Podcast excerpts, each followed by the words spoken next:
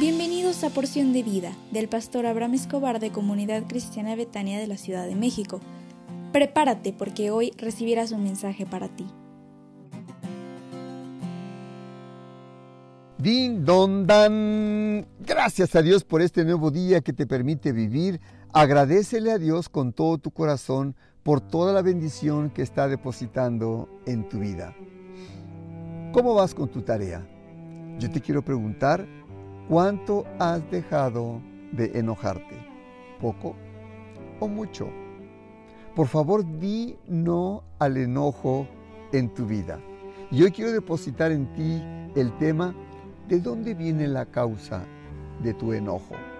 Santiago dice en la carta que le escribió a la iglesia primitiva, en Santiago 4, del 1 al 2, sobre el origen de nuestra ira, ¿de dónde vienen las guerras? ¿Los pleitos? ¿No es de vuestras pasiones, las cuales combaten en vuestros miembros? Codiciáis y no tenéis. Matáis y ardéis de envidia. Y no podéis alcanzar. Combatís y luchás. Las personas que se enojan porque no alcanzan lo que quieren, tal vez eso que desean tiene buena intención y tal vez vale la pena, no solo para ellos, sino para el resto de su familia y de sus amigos. Pero debemos revisar el fondo de nuestro problema y corregirlo. No sigas igual como has estado hasta este tiempo. Yo te quiero preguntar, ¿el enojo que has guardado, qué está causando dentro de ti? ¿Qué está provocando ese enojo? Que has guardado se ha convertido ya en resentimiento? ¿Se ha convertido en un torbellino dentro de ti? ¿Qué está pasando? ¿Te ha robado la paz? ¿Te ha robado la quietud? Te pido un súper favor. Pídele hoy a Dios sabiduría y te pido un favor. Arregla eso que está mal en tu vida. Tal vez no lo vas a arreglar completamente, pero tienes que dar el inicio ahora y toma la decisión de corregir esto que está provocando dentro de ti el enojo que te está carcomiendo los huesos. Tal vez tu enojo tiene sentido y es correcto el motivo de tu molestia. El problema no es el enojo, sino la forma en que expresas tu ira. No está bien que alguien conduzca demasiado cerca de tu vehículo, está bien, de manera irresponsable y agresiva, poniendo en riesgo a tu familia, está bien. No está bien que tu cónyuge sea indiferente o desconsiderada o desconsiderado. No está bien que tu jefe sea injusto en su trato para contigo. No está bien que en tus negocios no vayan bien las cosas y que tus trabajadores las hagan mal. Estoy totalmente de acuerdo. No está bien que tus hijos no te obedezcan adecuadamente.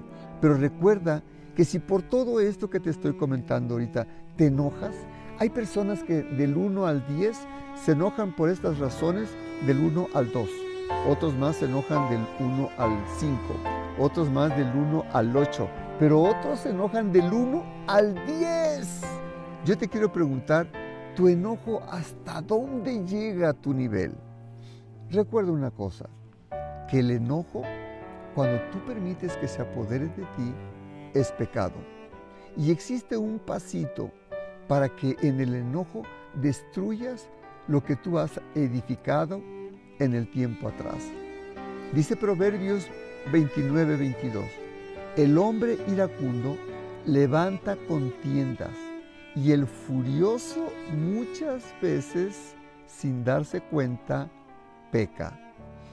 El sabio detiene el enojo pero el necio no entiende razones y todo lo que ve son según su perspectiva, su visión, su enfoque y no acepta la opinión de los demás. Piensa que su palabra es ley y que todo mundo se equivoca. Solo él o ella tienen la razón. Lo dice Proverbios 29:11. El enojo es lo contrario al amor, ya que el enojo busca lo suyo, se irrita, guarda rencor y, cuidado, porque esto último es decir, el guardar rencor realmente es lo que carcome el alma. Esto lo dice 1 Corintios 13, 5. ¿Me permitirías hacer una oración por ti? Repite después de mí y di conmigo, Padre, en esta hora reconozco que yo me he enojado y tuve tal vez mis motivos, pero no he manejado la situación sabiamente. Pero te pido en esta hora, quiero arreglar mi situación personal. Dame sabiduría, fuerza, revelación, gozo, amor, entendimiento para solucionar esta mi situación. Y Señor, que yo pueda hacer tu voluntad solamente y que mi corazón pueda tener el gozo y la paz que anhela. Lléname de tu poder. Te necesito. Ven a mi vida en el nombre del Señor Jesús. Amén, amén, amén. Dios te bendiga mucho y te colme de favores y de bendiciones. Un favor, ya no te enojes. Sonríe porque Dios te ama.